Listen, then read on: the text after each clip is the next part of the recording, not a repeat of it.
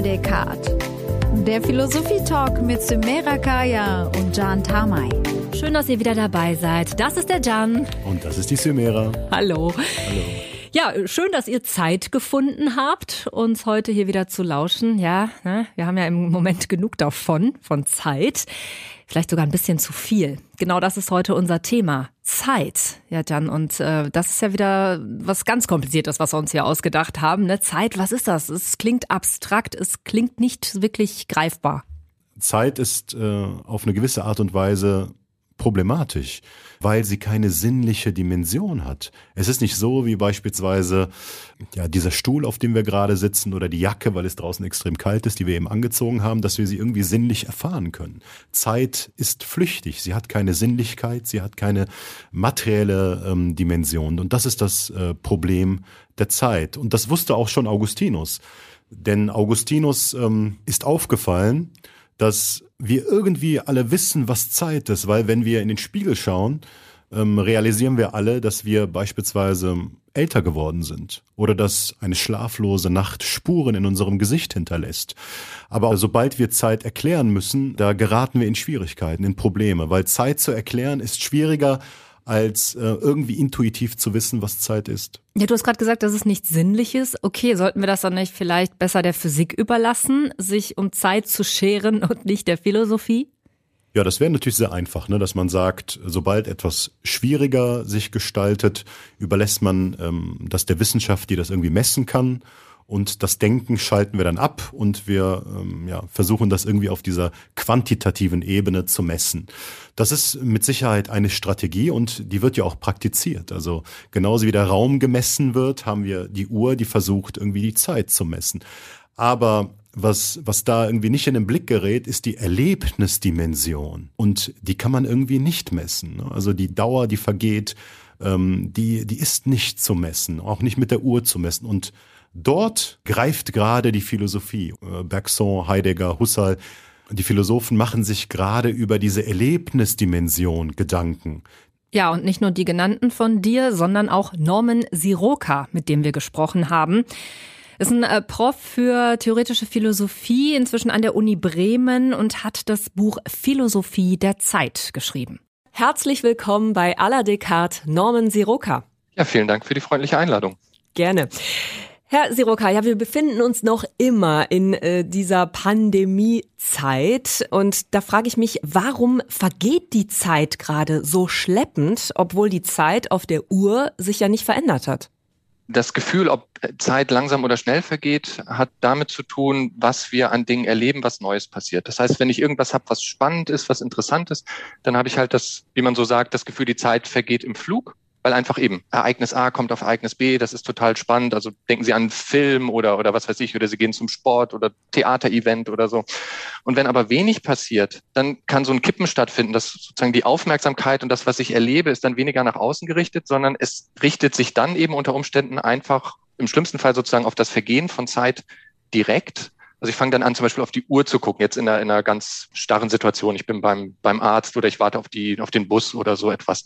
Das führt dazu, dass wir dann den Eindruck haben, Zeit vergeht langsam. Das ist aber eben ein ganz kurioser Effekt, weil alles, was wir erleben, ordnet sich zeitlich und es wird sozusagen dann kritisch, wenn wir anfangen, Zeit irgendwie herauszulösen und uns auf die Zeit äh, selber zu konzentrieren. Ich habe das Gefühl, Sie haben jetzt, ähm, gerade wenn Sie den Sport angesprochen haben, die Dauer versucht, uns verständlich zu machen. Also dass, ähm, dass es irgendwie einen Unterschied gibt zwischen der Uhr, auf die wir schauen, die irgendwie tickt, und dem Moment der Dauer, die wir erleben. Genau. Also da würde ich tatsächlich erstmal sagen, Zeit begegnet uns eben in ganz unterschiedlichen Formen. Also wir haben die physikalische Zeit, wir haben die Uhr, die tickt. Das sind dieselben physikalischen Prozesse, die sind sozusagen besonders stabil. Deswegen haben wir uns die Uhren eben so gebaut.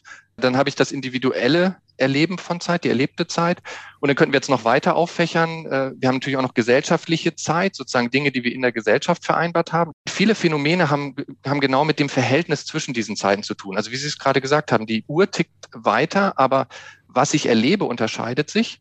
Und dadurch kann es dann zu anderen Einschätzungen kommen, wie lang etwas für mich sozusagen gewesen ist. Aber eigentlich geht es um das Verhältnis zwischen dem, was ist für mich sozusagen passiert in einer bestimmten Zeit und was, äh, wie viel physikalische Zeit war das ähm, so. Oder wenn ich das durchlebe, dann ist es halt sehr kurzweilig. Also dann habe ich dann das Gefühl, oh, jetzt ist schon vorbei, ja. Also ich habe ein Volleyballspiel geguckt, oh, ist jetzt schon, oder gespielt, ist jetzt schon zu Ende. Aber wenn ich dann zurückblicke und dann jemand anders erzähle, was da heute passiert ist, dann habe ich plötzlich ganz viel zu erzählen. Ja, dann kann ich natürlich, ja, dann war das und dann gab es einen Ausgleich und dann, oh ja, und dann war, war nicht klar, war der Ball auf der Linie oder nicht. Ich kann Ihnen dann also stundenlang etwas, also vielleicht sogar länger darüber erzählen, als das Spiel selber gedauert hat. Ähm, aber umgekehrt, wenn mir eine Zeit langweilig vorkommt, dann kann ich genau das nicht tun. Dann kann ich eigentlich Ihnen nur sagen, ja, war halt langweilig, ist halt irgendwie nichts passiert, aber ich kann Ihnen nicht eine Stunde darüber erzählen, wie ich eine Stunde auf die Deutsche Bahn gewartet habe. Also könnte man auch sagen, Zeit ist etwas Subjektives, also etwas, das jeder für sich unterschiedlich wahrnimmt. Aber wir haben doch diese Uhr, von der Sie auch gesprochen haben, die für alle gleichermaßen gilt. Also was misst denn diese Uhr dann? die physikalische Zeit, was wir im Grunde genommen da gemacht haben im, im Laufe unserer Geschichte, im Laufe der letzten Jahrtausende, ist eigentlich was, sozusagen für die Koordination unserer Handlungen sehr cleveres. Wir haben uns nämlich besonders stabile Prozesse ausgesucht. Das ist eigentlich, wenn Sie sozusagen die Geschichte der Zeitmessung erzählen wollen, dann ist das eigentlich die Suche nach einer großen Gruppe von Ereignissen, die in möglichst stabilen Verhältnissen zueinander stehen. Und wenn man sich anguckt, was, was hat man in der Physik eigentlich gemacht, als man Uhren gebaut hat? Ja, wir fangen dann an, irgendwann, wir bauen Wasseruhren, da haben wir Sanduhren, Pendeluhren und so weiter.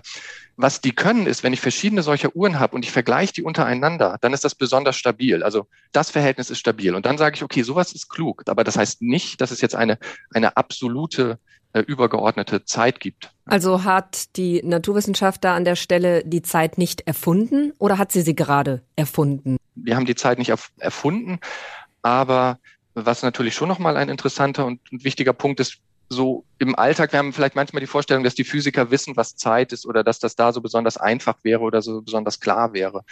Das ist aber tatsächlich nicht der Fall. Also wenn wir jetzt sozusagen mal genauer reinzoomen, wenn wir jetzt in ein, ein, ein Physikinstitut gehen an einer Universität oder so und dann schauen, was machen die Leute, dann gibt es da Teilchenphysiker, es gibt Leute, die, die machen Grundlagen der Quantenmechanik, es gibt Festkörperphysiker und so weiter.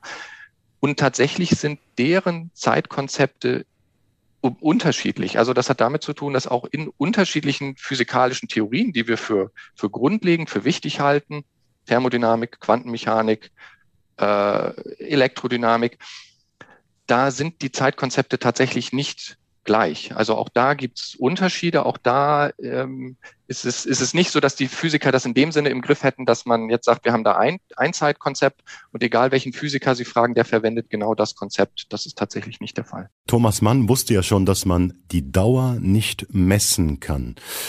Aber was macht konkret die Uhr? Können wir irgendwie sagen, dass die Uhr uns synchronisiert? Also geht es bei der Uhr um Gleichzeitigkeit, wenn man keine Dauer schon nicht messen kann? Also ich glaube, genau, im, im gesellschaftlichen Kontext hat die Uhr viel mit, mit Taktung zu tun, oder? Ich meine, dass wir uns jetzt hier zu einer bestimmten Zeit verabredet und getroffen haben, dass das funktioniert, hängt natürlich davon ab, dass wir Uhren haben und uns daran, äh, daran halten können. Also das heißt, von daher ist sie für diese Synchronisation sehr wichtig. Ähm, aber es gibt natürlich noch das Verhältnis zwischen dem individuell von mir Erlebten. Da gibt es natürlich auch nochmal einen ganz wichtigen Effekt der Synchronisierung zu der Zeit um mich herum im Sinne von der gesellschaftlichen Zeit. Also auch im Sinne von, was machen denn die anderen um mich herum? Also wir kommen dann in so Bereiche oder Fragestellungen, was, was macht jetzt eigentlich Langeweile aus, bis was macht ähm, Hektik aus, bis ja Aufregung bis hin auch zu, zu psychopathologischen Phänomenen wie, wie Depression und Manie, die als sozusagen als Zeitstörungen in gewisser Hinsicht von äh, Psychopathologen auch, auch beschrieben wurden. Dann, das hat auch etwas damit zu tun, dass dann meine Synchronisierung sozusagen mit der Gesellschaft um mich herum oder mit dem, was um mich herum passiert, nicht funktioniert. Das hängt jetzt weniger konkret von der physikalischen Uhr ab, sondern das hängt mehr von den eben den Ereignissen um mich herum, die mit anderen Personen auch zusammenhängen und meiner eigenen Taktung in, in dieser Welt zusammen. Ja, Sie haben jetzt ähm, von, von der subjektiven Zeit gesprochen und eine subjektive Zeit, wir sprechen ja oft von Vergangenheit, Gegenwart und Zukunft. Äh, für die Naturwissenschaft gibt es ja eigentlich sowas nicht. Die Naturwissenschaft ähm, ja, würde von Gleichzeitigkeit, Vorzeitigkeit und äh, Nachzeitigkeit sprechen, die sich dann auch nicht äh, überlappen können. Aber für äh, Philosophen, beispielsweise für Bergson oder für Heidegger, macht gerade das das Wesen der Zeit aus, nämlich dass sich Vergangenheit und Gegenwart überlappen äh, können. Können wir daher vielleicht ja. ähm, vom Bewusstsein als Zeitmaschine sprechen, äh, weil wir gleichzeitig in der Gegenwart und der Vergangenheit sein können? Ja, also ich finde erstmal genau diesen äh, den, äh, den Befund von Ihnen da sehr sehr richtig, wenn Sie jetzt Bergson und Heidegger, Husserl, andere Philosophen nennen. Wir können auch Kant an der Stelle äh, nennen, dessen Zeitkonzeption. Ist ganz interessant zu sehen, genau, wenn es den Philosophen um Bewusstsein oder wie auch immer das dann im jeweiligen Jargon heißt, Dasein ähm, und, und dergleichen geht, das ist genau in diesem Kontext extrem, extrem wichtig. Ähm, ich sage sofort mehr dazu, nur noch mal kurz als, als Kontrast. Es gibt natürlich auch Philosophen, die physikalische Zeit für die, für die wesentliche, für die wichtige ähm, Zeit halten. Und dann, dann ist klar, das sind dann Philosophen, die sind oftmals weniger an Phänomenen des Bewusstseins interessiert, sondern die haben dann einen eher, ja, naturalistischen Einschlag, denken irgendwie, dass, dass die Natur oder die physikalischen Gegebenheiten erstmal das Wichtige sind und unser sozusagen geistiges Setup sich irgendwie von da ähm, ableitet. Und genau, die haben eine andere Konzeption von Zeit dann. Das dann einfach, dies, wie Sie gesagt haben, Gleichzeitigkeit, früher, später, aber Vergangenheit, Gegenwart, Zukunft spielt da keine Rolle. Und so reden wir auch in der Physik nicht. Also Sie sagen, was das Elektron zum Zeitpunkt T1 macht, aber Sie reden nicht von der Vergangenheit und Zukunft des Elektrons oder sowas. Das ist irgendwie komisch. Jetzt hatten Sie gesagt, inwiefern das Bewusstsein unsere Zeitmaschine oder Zeitkonstruktionsmaschine ist. Das, äh, denke ich, ist ein ganz wichtiger Punkt. Wir haben zum einen den Punkt, dass für uns die Gegenwart extrem wichtig ist. Ja, jedes Erlebnis ist natürlich äh, in dem Moment, wie soll ich sagen, besonders intensiv, wenn es halt gerade gegenwärtig ist. Ja, der, der, die gegenwärtige Freude oder der gegenwärtige Schmerz ist natürlich was anderes als ein Schmerz, an den ich mich erinnere, als ich vor fünf Jahren mal beim Zahnarzt war oder so. Und eine wichtige Diagnose an der, der Stelle, die eben auf, auf jemanden wie Husserl zurückgeht, ist die, dass aber tatsächlich es wichtig ist, dass wir immer auch schon ein bisschen Zukunft sozusagen mit ins Boot holen und auch noch ein bisschen Vergangenheit mit im Boot haben. Anders als bei der Physik ist das eben bei den, bei unseren geistigen Zuständen ganz wichtig oder ganz fundamental. Die Erinnerungen zum Beispiel, die funktionieren ja gerade so. Eine Erinnerung bezieht sich immer auf die Vergangenheit. Ich kann mich nicht an die Zukunft erinnern. Und eine Hoffnung, die ich habe oder eine Sorge, die ich habe, die bezieht sich eben auf die Zukunft. Das ist ein Grundcharakteristikum der Sorge oder der Hoffnung. Wenn das nicht so ist, wenn ich Hoffnung bezüglich der Vergangenheit hätte, dann muss ich mich wieder fragen, ob das nicht was Pathologisches ist. Ja, und da sagen Sie genau etwas, was, glaube ich, auch in dieser Pandemiezeit gerade für viele etwas sehr Schwieriges ist, nämlich da durchzukommen und äh, nicht an Depressionen zu leiden. Also ja, der Neurotiker beispielsweise ist laut Freud jemand, der in der Wiederholung gefangen ist. Ähm, also er wiederholt, anstatt sich zu erinnern. Ist die Zeit dann in diesem Fall ein Fluch?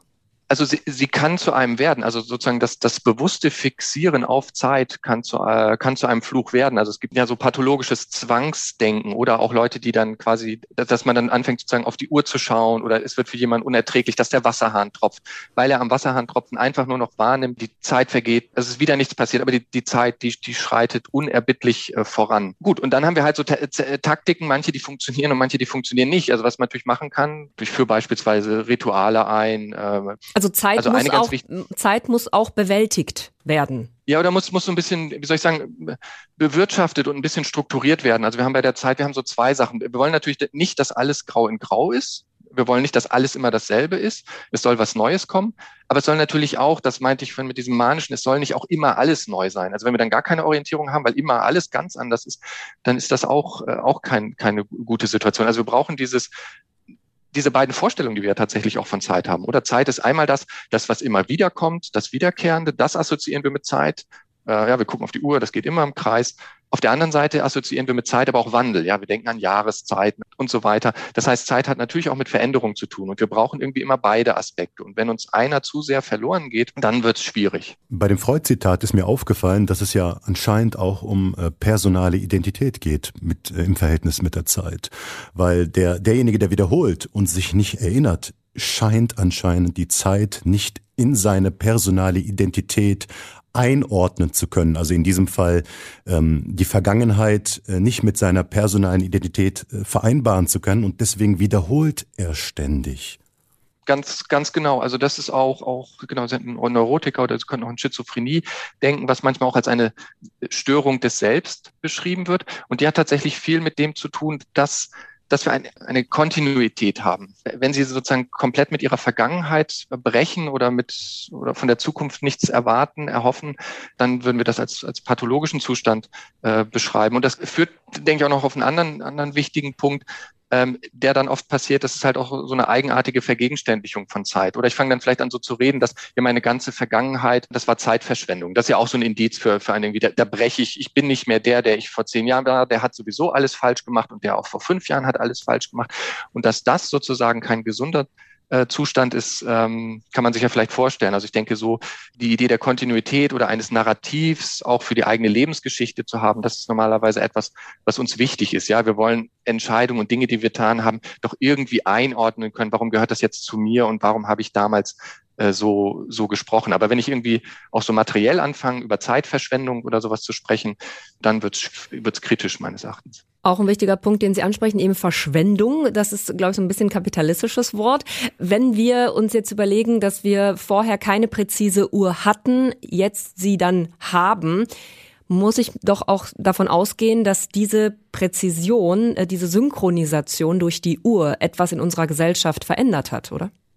Ja, ich glaube, also was sich auf jeden Fall verändert, sind so die, die Zeitskalen, auf denen wir operieren, oder? Die Uhren werden genauer, wir können uns genauer verabreden. Also wir haben uns jetzt heute hier quasi auf die Minute genau verabredet. Wenn wir eine analoge Situation sozusagen vor 200 Jahren gehabt hätten, weiß ich nicht, ob es sinnvoll gewesen wäre, uns auf, ein, auf die Minute genau zu verabreden. Ja, da wäre je nach, nach Ort, nach Stadt wären da noch unterschiedliche Zeiten an den Kirchturmuhren gewesen und, und so weiter und so fort. Und natürlich ändert es unsere Gesellschaft, wenn wir nach New York nicht mehr mit dem, mit dem Dampfer reisen, sondern mit dem Flugzeug und wenn wir keine, nicht mehr in erster Linie Briefe, sondern E-Mails schreiben oder, oder über irgendwelche Messenger-Dienste miteinander kommunizieren. Also ein Brief von einem Zeithorizont von zwei, drei Wochen zu beantworten, ist völlig akzeptabel. So eine Messenger-Nachricht ähm, auf Ihrem Smartphone kann schon mal Ärger geben. beantworten, könnte Ärger geben. Genau, das ist irgendwie nicht so. Ähm, das heißt, das hat sich, das hat sich auf jeden Fall gewandelt. Genau. Ob es aber so sinnvoll ist, deswegen kapitalistisch, wie Sie es eben schon genannt haben, also Zeitverschwendung ist ja auch sowas, oder Zeitersparnis, diese, Rede, diese ökonomischen Redeweisen, ob die so sinnvoll sind, das, das glaube ich nicht. Ich glaube nämlich, dass die tatsächlich etwas mit uns oder mit der Gesellschaft machen, dass wir plötzlich in allen Kontexten anfangen zu versuchen, über Zeit zu denken, wie wir über Geld denken. Und das macht in bestimmten Kontexten, äh, mag das sinnvoll sein. Also klar, wenn ich über Stundenlohn spreche, dann, dann übersetzt sich Zeit direkt in Geld. Das ist unstrittig. Aber wir hatten vorhin darüber gesprochen, es gibt so viele unterschiedliche Erfahrungskontexte, so viele verschiedene Arten von Zeit. Und da scheint es mir nicht sinnvoll, sogar manchmal sogar eher zu, zu Schmerz und Leid zu führen, wenn wir da so tun, als wäre Zeit irgendwie Geld, als könnte ich das aufrechnen, als kann ich da was sparen, als kann ich das äh, verschwenden. Oder dann fangen wir an, über Quality Time oder sowas zu, zu sprechen. Wir fangen dann an, Zeit zu renken, so, so, so wie, wie so die, die Charts der letzten Woche oder sowas. Und das ist nicht sinnvoll. Ja, Sie haben ja das Zitat äh, Zeit ist Geld schon angesprochen. Ähm, was mir da auffällt, ist, äh, gibt es vielleicht eine Ideologie in, im, im kapitalistischen System, jetzt auch Zeit ausbeuten zu wollen. Also wir beuten nicht nur die Ressourcen der Erde aus, nicht nur uns selbst aus bis zur Müdigkeit, bis zur, bis zum Burnout und jetzt beuten wir jetzt auch noch die Zeit aus. Also ein Befund wäre natürlich der, äh, sozusagen, wenn Sie die oberen Schichten abgegraben haben, müssen Sie eben tiefer buddeln nach Ihren, nach Ihren ähm, Ressourcen und nach den Ärzten. Zeit als Ressource ist ja dann jetzt auch so ein, so ein großer Slogan. Womit das zu tun hat, genauer ist mit Taktung. Ja? Wenn jetzt jemand das in einem politischen Kontext sagt, ich habe jetzt eine Legislaturperiode, für die bin ich gewählt und innerhalb dieser, dieser Frist müssen diese politischen Entscheidungen getroffen sein. Ja, also Sie sagen es, ne? Zeit äh, ist eine Ressource ähm, und Zeit läuft ab Unsere Zeit läuft ab. Also wir machen uns viele Gedanken über das, was sein wird, die Zukunft, Klimawandel beispielsweise oder die nächsten Pandemien. Haben wir eine Verantwortung für das, was noch gar nicht ist? Ja, die Ironie in gewisser Hinsicht, wir haben eben darüber gesprochen, es wird alles gefühlt schneller im Sinne von die, die Taktung oder die Reaktionszeiten, die bei uns in der Kommunikation oder so erwartet werden. Das schrumpft sozusagen die Gegenwart in gewisser Hinsicht. Gleichzeitig sind die Dinge, die wir in der Gegenwart tun, deutlich nachhaltiger, jetzt auch im negativen Sinne, also an atomaren Müll oder eben der Klimaerwärmung. Wir, wir machen auf kurzen Skalen etwas, was auf sehr langen Skalen sehr starke Wirkung hat. Das ist natürlich eine ja, sehr, sehr schwierige äh, Konstellation. Und ich würde auf jeden Fall sagen, dass wir da äh, eine, eine Verantwortung haben. Dass wir die in irgendeiner Art und Weise haben, ist in der, auch unter Philosophen unstrittig.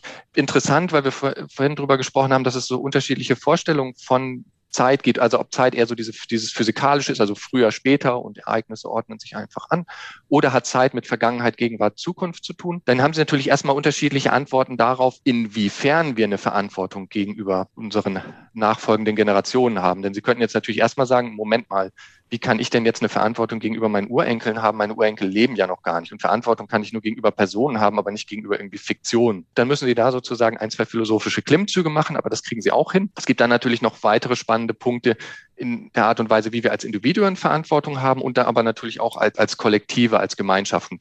Ja, dann machen wir doch mal diese philosophischen Klimmzüge, denn äh, inwiefern wir jetzt eine Verantwortung der Zeit gegenüber haben, hat äh, Jan Norman Siroka ja uns nicht genau erklärt.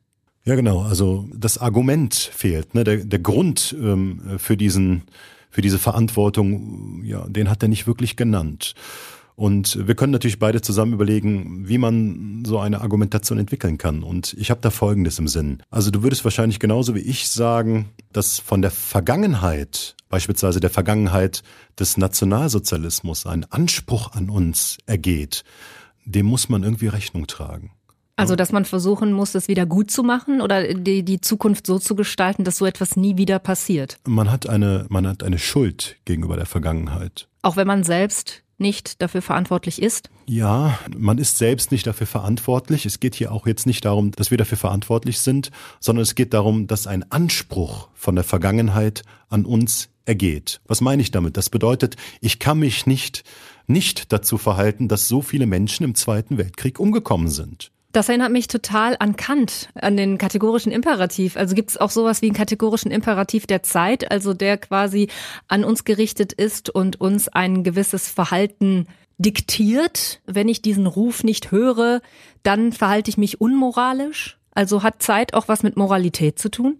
Ja, das ist eine äh, schöne Analogie. Es geht darum, dass nicht nur die Gegenwart für uns eine Relevanz hat. Also wir laufen nicht in der Gegenwart herum und äh, der Horizont der Gegenwart, also die Zukunft und die Vergangenheit gehen uns nichts an, sondern es ist folgendermaßen ständig ruft uns die Zukunft und die Vergangenheit zu.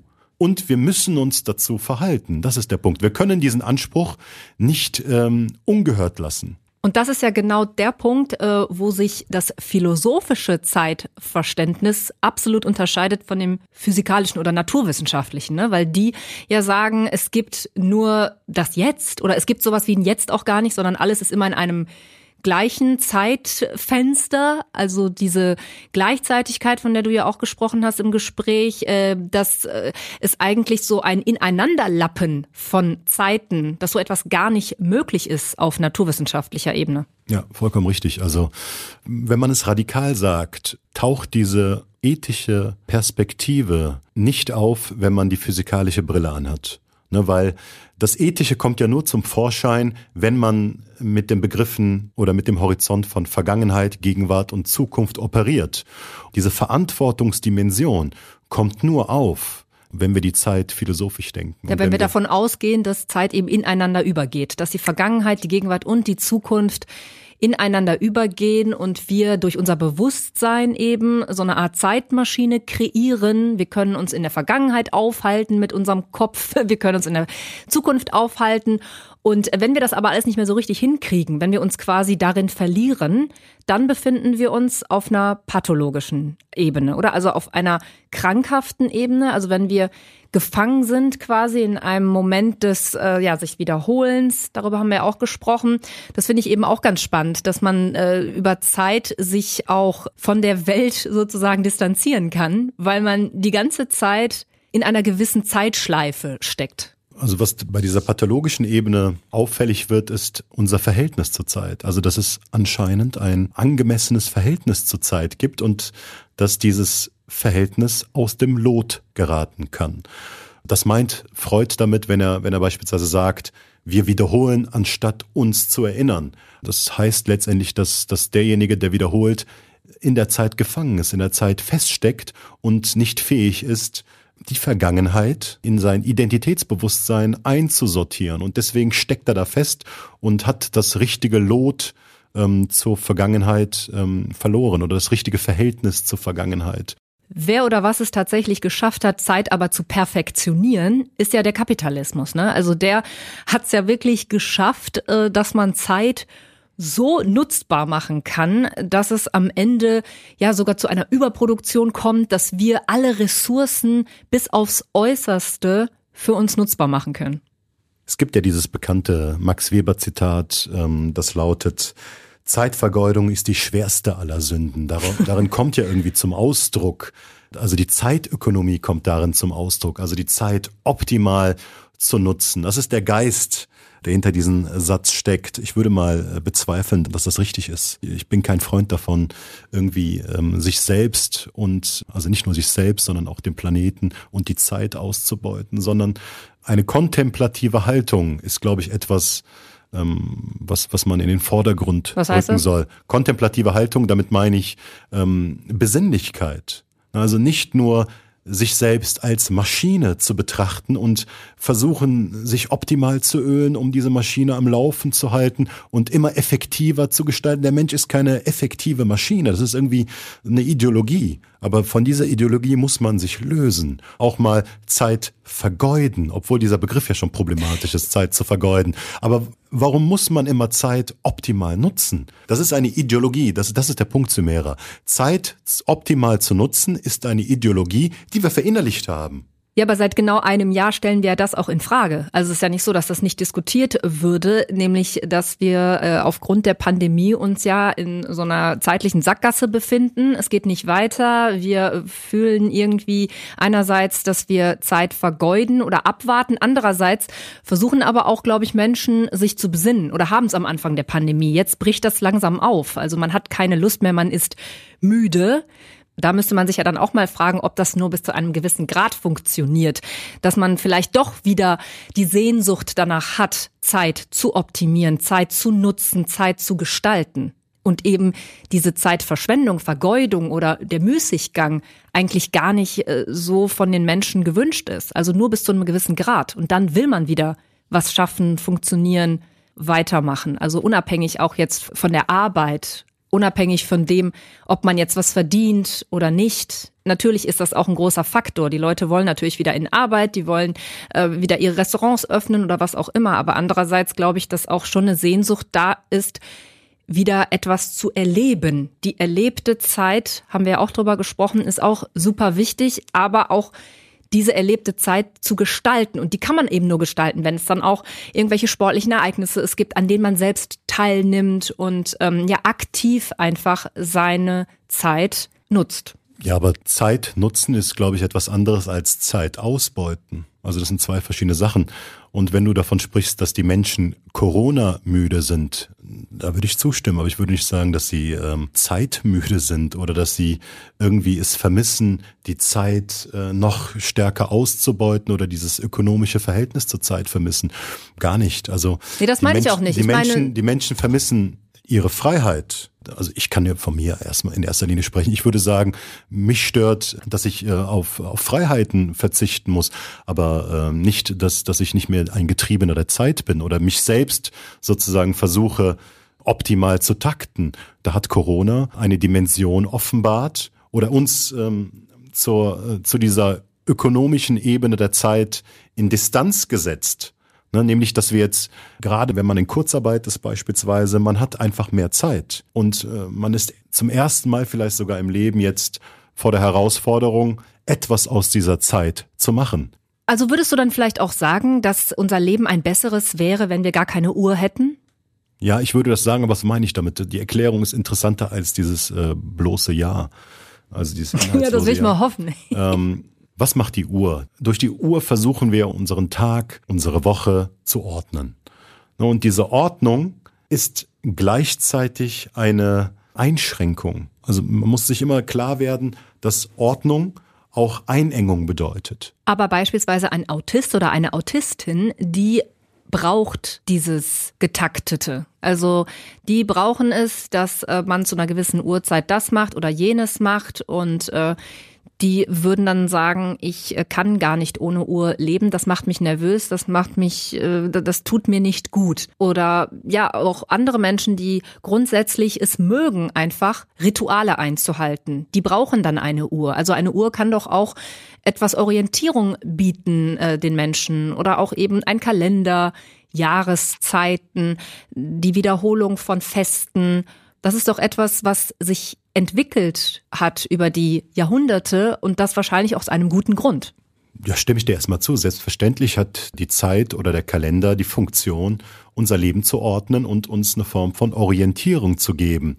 Aber man darf nicht vergessen, dass dahinter äh, der Anspruch steckt oder die Hoffnung, die Zeit kontrollieren zu wollen. Diese Hoffnung ist eigentlich äh, vergeblich. Die Zeit können wir nicht kontrollieren oder beherrschen, sondern die Zeit beherrscht in letzter Instanz immer uns. Wir sind in die Zeit hineingeworfen. Ne? Also ist die Zeit am Ende eine viel größere Macht als wir, als alles, was existiert, weil die Zeit macht uns ja auch immer bewusst, dass wir sterblich sind. Ne? Also wir können die Zeit gar nicht überwinden. Wir können die Zeit nicht überleben. Wir sind alle sterblich und unsere Zeit läuft ab und wir müssen uns irgendwie damit abfinden, dass wir ähm, nur eine begrenzte dass Zeit, dass wir nur eine gewisse Zeit auf diesem Planeten sind. Ja, äh, auch wir müssen uns jetzt der Zeit beugen, denn sie ist abgelaufen. Äh, wir hoffen, dass ihr über diesen Podcast hier heute einen anderen Blick auf die Zeit mal werft und äh, vielleicht auch mal fernab der Uhr versucht, sie zu verstehen oder eben auch zu gestalten. Vielen Dank, dass ihr uns gehört habt. Vielen Dank für eure Zeit. Dankeschön. Tschüss zusammen.